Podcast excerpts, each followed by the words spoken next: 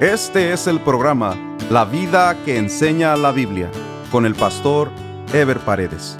Un programa de reflexión bíblica sobre la manera que Dios espera que vivamos los cristianos, quienes estamos llamados a dar testimonio de nuestra fe en Jesucristo a través de nuestra manera de vivir. Continuamos con la serie Sabiduría para la vida diaria, un estudio basado en el libro de Proverbios. Este es el estudio número 48 titulado Si el que te aborrece tuviere hambre, dale de comer pan, y si tuviere sed, dale de beber agua. Para Dios las relaciones entre semejantes son muy importantes, por eso toda la Biblia está llena de consejos y reflexiones en cuanto al amor que debemos tener los unos con los otros. Estamos llamados incluso a amar a nuestros enemigos. El siguiente proverbio es parte de ese principio que Dios ha establecido para sus hijos. Proverbios 25, 18 dice, Martillo y cuchillo y saeta aguda es el hombre que habla contra su prójimo falso testimonio. Aquí la reflexión está en el daño que lleva a levantar mentira o falso testimonio contra nuestro prójimo.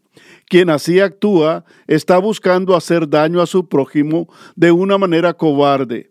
De hecho, es un abierto desafío al mandamiento dado por Dios y contenido en Éxodo 20:16 que dice, no hablarás contra tu prójimo falso testimonio. Todos nosotros en algún momento hemos sido afectados por alguna mentira que se levantó contra nosotros. Por eso mismo, y por amor a Dios y a nuestros semejantes, jamás debemos nosotros levantar falso testimonio contra otros. Proverbios 25, 19 dice, como diente roto y pie descoyuntado es la confianza en el prevaricador en tiempo de angustia. Este proverbio nos lleva a la incongruencia que uno puede cometer de confiar o buscar ayuda en tiempos de dificultad en una persona que no es fiel y que actúa con malicia. Significa que no solo no obtendremos ayuda, sino que nos va a ir peor de lo que estamos. El proverbio en sí nos advierte sobre la insensatez de confiar en otros en lugar de confiar en Dios. ¿Cuánta gente prefiere buscar a otras personas que están igual o peor que ellas para pedirles consejo o ayuda? Es una tendencia que yo he visto en algunos creyentes faltos de sabiduría. La falta de comunión con Dios nos hace apartarnos del consejo sabio y acudir a la persona equivocada. Proverbios 25:20 dice, el que canta canciones al corazón afligido es como el que quita la ropa en tiempo de frío o el que sobre el jabón echa vinagre. Este proverbio continúa la serie de desaciertos y contradicciones que pueden suceder a una persona en tiempos de aflicción por acudir o por compartir con las personas inapropiadas en los momentos difíciles. En este caso, básicamente se refiere a la persona insensata que trata de alegrar el corazón afligido con acciones absurdas de aparente alegría o entretenimiento. Las personas insensibles no son capaces de sentir el dolor ajeno. Su insensatez y su falta de sabiduría lo lleva a hacer las cosas al revés. Es posible que se refiera también a la maldad de una persona que con ironía quiere causar mayor dolor al que sufre. Porque la comparación con quitar la ropa en tiempo de frío o de echar vinagre sobre el jabón es precisamente añadir un efecto contrario al que se espera, pues el frío está para cubrirse y el jabón está para limpiar, no para irritar. Proverbios 25, 21 al 22 dice, Si el que te aborrece tuviere hambre, dale de comer pan, y si tuviere sed, dale de beber agua, porque ascuas amontonará sobre su cabeza, y Jehová te lo pagará. En todas las relaciones sociales siempre habrán personas que no se llevan bien entre sí. Siempre habrán diferencias de todo tipo que impidan una relación armoniosa o al menos respetuosa. Sin embargo, muchas veces las diferencias llegan a niveles extremos como para que surja odio entre dos personas o grupos. Cuando hay odio entre semejantes, el mismo va más allá de un simple distanciamiento. El mismo se convierte en una obsesión y un marcado sentimiento de venganza o de desearle mal al semejante. Hay personas que viven marcadas por el resentimiento, por el deseo de venganza o al menos por el deseo de que le vaya mal a la persona de la que se han hecho enemigos. Pareciera que es normal desearle mal a nuestro enemigo y por eso en el mundo hay todo tipo de conflictos entre personas, familias, vecinos y pueblos, por ese odio manifiesto entre semejantes. La Biblia nos aconseja amar a nuestros semejantes y hacer bien a los que nos hacen mal. Jesucristo mismo lo transmitió a sus seguidores cuando dijo en Mateo 5:44 de la siguiente manera, Pero yo os digo, amad a vuestros enemigos, bendecid a los que os maldicen, haced bien a los que os aborrecen y orad por los que os ultrajan y os persiguen. A veces la enemistad viene solo de un lado, no siempre la enemistad es mutua. Hay quienes innecesariamente se hacen nuestros enemigos y lo demuestran abiertamente sin que nosotros les hayamos hecho algo. Aún así, este proverbio nos insta a conducir nuestros sentimientos y nuestra conducta hacia ellos, deseándoles y haciéndoles todo lo contrario a lo que ellos nos desean y nos hacen. La lógica humana nos dice que podemos desearle mal al que nos desea mal y podemos devolver el mal al que mal nos hizo. Esa es la lógica humana, que viene de la naturaleza desviada del hombre. Sin embargo, la Biblia nos enseña una nueva manera de enfrentar a los que nos odian, una nueva manera de ver a nuestros semejantes, especialmente aquellos que gratuitamente se hacen nuestros enemigos. Hay que hacerles bien.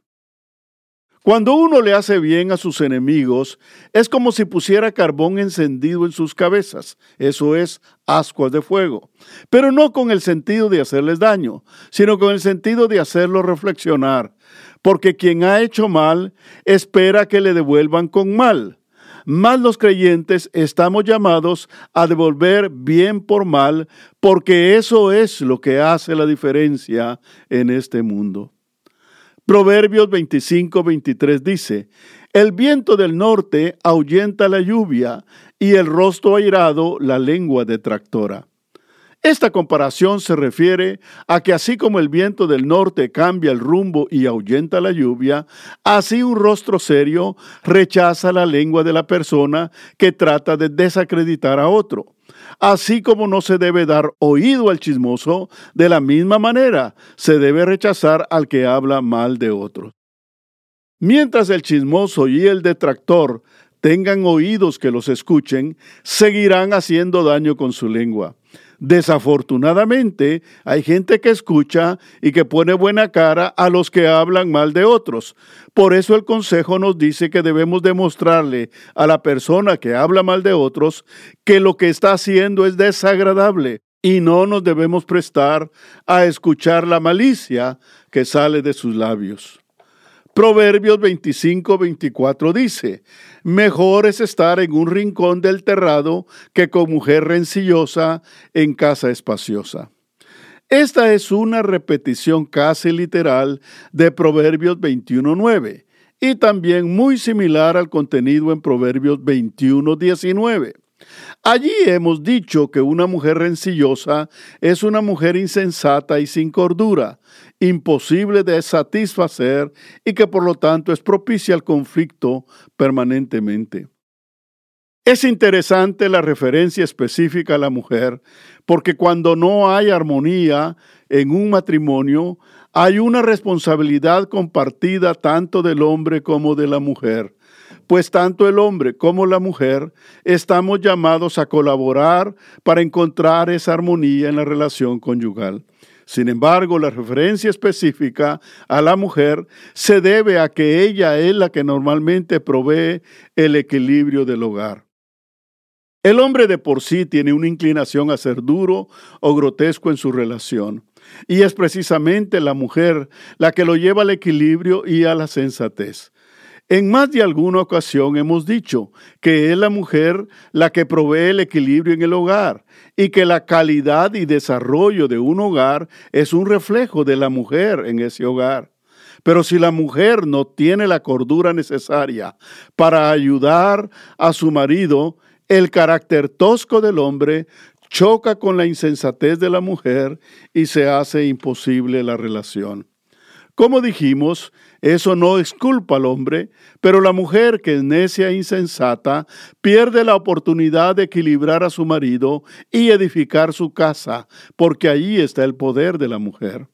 Para entender esto es clave comprender el contenido de Proverbios 14.1, el cual hemos mencionado con anterioridad y que dice, la mujer sabia edifica su casa, mala necia con sus manos la derriba.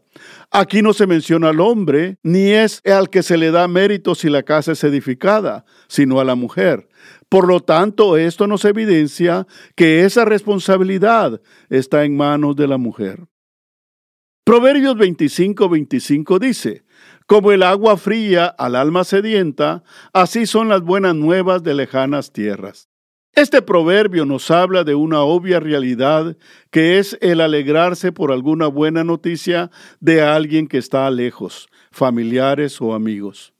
Puede referirse también a que Salomón en su calidad de gobernante recibe noticias de embajadores que están en lugares lejanos en otros países referente a sus relaciones comerciales y de beneficio para su gobierno y su país, pues él fue uno de los primeros gobernantes de su época en nombrar embajadores en otras naciones, por lo que en ese orden su proverbio tendría algún sentido especial. Lo cierto es que de alguna manera el Consejo nos insta a compartir las buenas noticias con nuestros familiares y amigos, especialmente cuando estamos lejos de ellos, porque cualquier noticia buena que se reciba de lejos va a ser como algo refrescante y reconfortante para nuestro ser. El siguiente proverbio nos descubre una realidad de las más tristes y lamentables respecto al daño que se produce cuando una persona creyente cae del camino de la justicia o se aparta de la comunión con Dios. Y es más dañino si lo hace frente a los impíos o incrédulos. El daño es muy amplio y muy doloroso. Proverbios 25, 26 dice, Como fuente turbia y manantial corrompido es el justo que cae delante del impío. Uno quisiera decir que eso no pasa, pero sí es una realidad dolorosa ver caer a creyentes que caen junto o delante de los impíos. El daño es mayor por cuanto se mancha el testimonio de la comunión con Dios y del Evangelio. Sin entrar a elaborar aspectos doctrinales, el proverbio nos confirma que un justo puede caer, y si lo hace delante de los impíos, o sea, si todos se dan cuenta, será una noticia que se correrá como polvo para poner en entredicho nuestra fe, y sirven de excusa para que los incrédulos se afirmen en su incredulidad. Para el mundo, el bien que hacen los creyentes no es noticia ni es algo de interés público. Pero si un creyente cae o da un mal testimonio, entonces sí se convierte en noticia, porque el interés del enemigo es aprovechar cualquier oportunidad para desprestigiar el Evangelio. Por ejemplo, ni los periódicos impresos ni de televisión hablan del bien que hacen muchos pastores y ministros cristianos ayudando a personas y a familias a levantarse y a salir adelante. No hablan de la influencia positiva de las iglesias en sus comunidades, ni del trabajo de rescate de jóvenes y personas que han salido de vicios y ataduras, ni del trabajo de formación y empoderamiento que produce el Evangelio en los niños y jóvenes para el bien de la sociedad y el país. Pero cuando se enteran de que algún ministro cayó o cometió un error, entonces sí es noticia.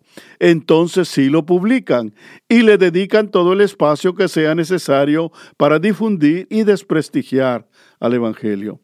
Por eso el justo debe mantenerse alerta, debe cuidar su testimonio delante de los demás, debe cuidar con quién se relaciona y sobre todo debe cuidar su fe y su comunión con Dios, para mantenerse firme y seguir desafiando a este mundo, para que conozcan a Dios y reciban a Jesucristo en sus corazones. Porque aunque los medios de comunicación no lo digan, nuestro testimonio sigue impactando vidas y sigue siendo urgente en este mundo. Proverbios 25, 27 dice, Comer mucha miel no es bueno, ni el buscar la propia gloria es gloria. Dos consejos prácticos que tienen que ver con la salud física el primero y con la salud espiritual el segundo. De hecho, el primer consejo es la base para demostrar el segundo.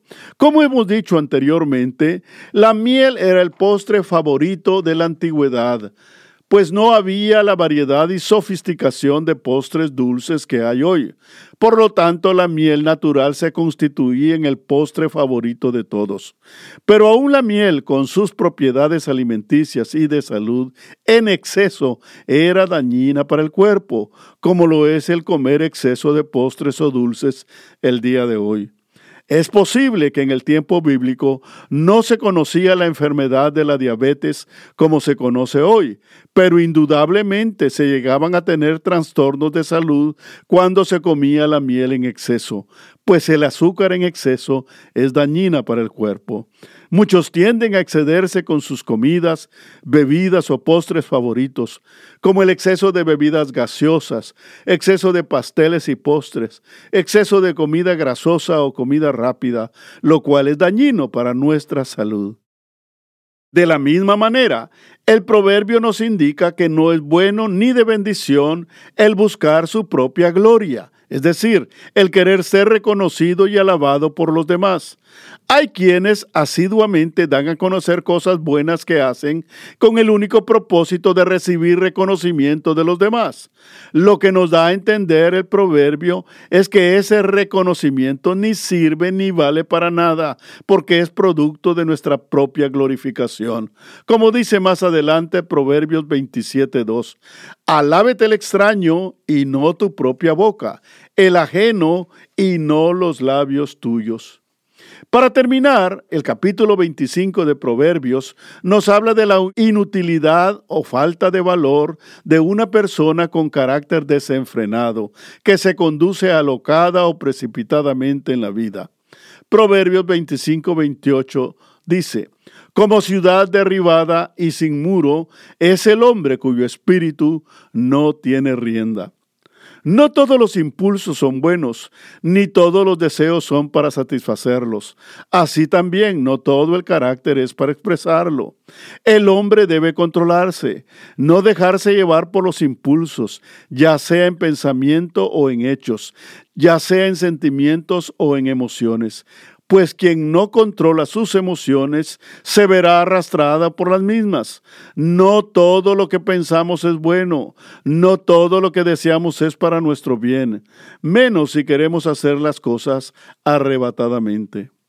El espíritu del hombre debe controlarse, debe dominarse a través del quebrantamiento de corazón, reconociendo la rebeldía de nuestro espíritu y la predisposición a la irritación de nuestro carácter.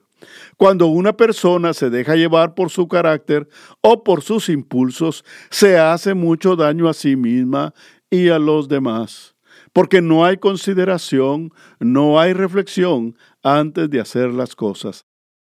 Los cristianos somos llamados a ser reflexivos y temerosos de Dios en todo lo que hacemos. Dios nos ha dotado de capacidades espirituales que nos permiten ver las cosas y actuar en la vida de una manera diferente. Primera Corintios 6:12 dice, Todas las cosas me son lícitas, mas no todas convienen. Todas las cosas me son lícitas, mas yo no me dejaré dominar de ninguna. La sociedad del día de hoy se ha vuelto mecánica. Mucha gente hace las cosas sin analizarlas o sin reflexionar. Si las personas fueran más reflexivas, se evitarían muchos dolores y fracasos en la vida. Los hijos vuelven a cometer los mismos errores que cometieron sus padres. La gente no aprende de los errores de otros porque no hay reflexión ni antes ni después de hacer algo. Los creyentes debemos meditar en las implicaciones positivas y negativas de algo que hemos hecho o de algo que estamos por hacer.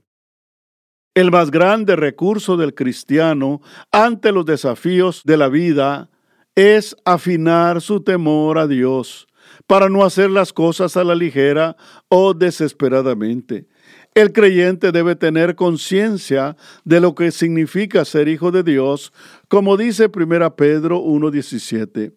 Y si invocáis por Padre aquel que sin acepción de personas juzga según la obra de cada uno, conducíos en temor todo el tiempo de vuestra peregrinación. El mundo vive precipitadamente, sin meditar ni medir las consecuencias de sus actos, porque son llevados por sus impulsos o por las influencias dominantes o porque no tienen otros valores, solo lo que el mundo les ha enseñado. Mientras los creyentes tenemos toda la capacidad de medir las consecuencias de nuestros actos, porque Dios nos ha dado dominio propio como dice 2 Timoteo 1:7, porque no nos ha dado Dios espíritu de cobardía, sino de poder, de amor y de dominio propio. En el próximo programa estaremos desarrollando el tema Nunca reprendas al necio de acuerdo a su necedad. Nos vemos en el próximo programa. Dios les bendiga. Este fue el programa La vida que enseña la Biblia con el pastor Ever Paredes. Este programa fue patrocinado por la iglesia La Puerta Abierta, ubicada en Irvine, en el condado de Orange, California. La iglesia La Puerta Abierta transmite uno de sus servicios por YouTube. Si desea ver la transmisión con los mensajes del pastor Ever Paredes, vaya a nuestro sitio de internet, lapuertaabierta.com, y haga clic en transmisión en vivo. O directamente a YouTube y escriba LPA en vivo, los domingos a las 10.30 de la mañana. Si desea mayor información, escriba al correo electrónico info arroba lapuertaabierta.com.